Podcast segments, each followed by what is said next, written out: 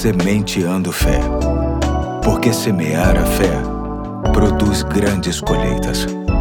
Olá, aqui é o Pastor Eduardo. Hoje é terça-feira, dia 20 de dezembro de 2022 e me alegra estar com você no início de uma nova série que tem como título Por que Jesus veio ao mundo, que tem como texto básico Lucas 2, versículos 10 e 11, que diz: Mas o anjo lhes disse: Não tenham medo, estou lhes trazendo boas novas de grande alegria, que são para todo o povo. Hoje, na cidade de Davi, lhes nasceu o Salvador, que é Cristo o Senhor. Nesta semana que antecede o Natal de Jesus, quero tratar com você características de Jesus que vão além das que comumente ressaltamos nesta data tão especial. A ideia é fazer com que tenhamos a consciência dos mais variados propósitos que Deus Pai teve com a chegada de Jesus. A lista de motivos para que o Senhor tenha vindo ao mundo pode ser muito extensa. Afinal, esse é o assunto de toda a Bíblia. À medida em que nos aproximamos do Natal, vamos relembrar alguns dos principais objetivos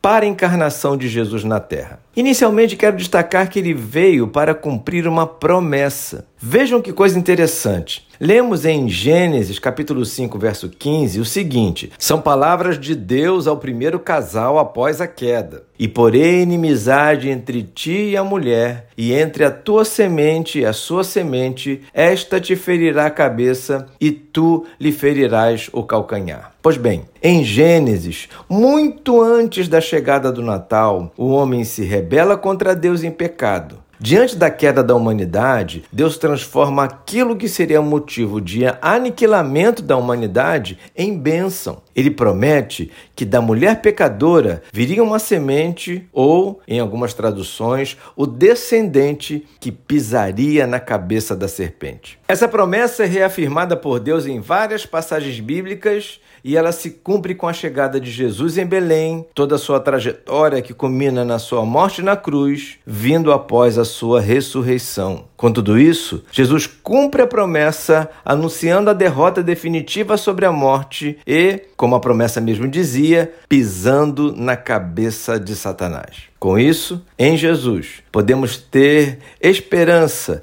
de que jamais conheceremos a morte eterna. Se Jesus fosse apenas mais um profeta, mais um mestre, mais uma pessoa iluminada, mais um líder espiritual, realmente não teria sido necessário que viesse ao mundo. Mas ele é muito mais do que isso. Ele é o Filho de Deus, o nosso Salvador, o Senhor da Igreja, e a sua chegada mostra claramente isso. Hoje eu fico por aqui. Amanhã tem mais, se Deus quiser.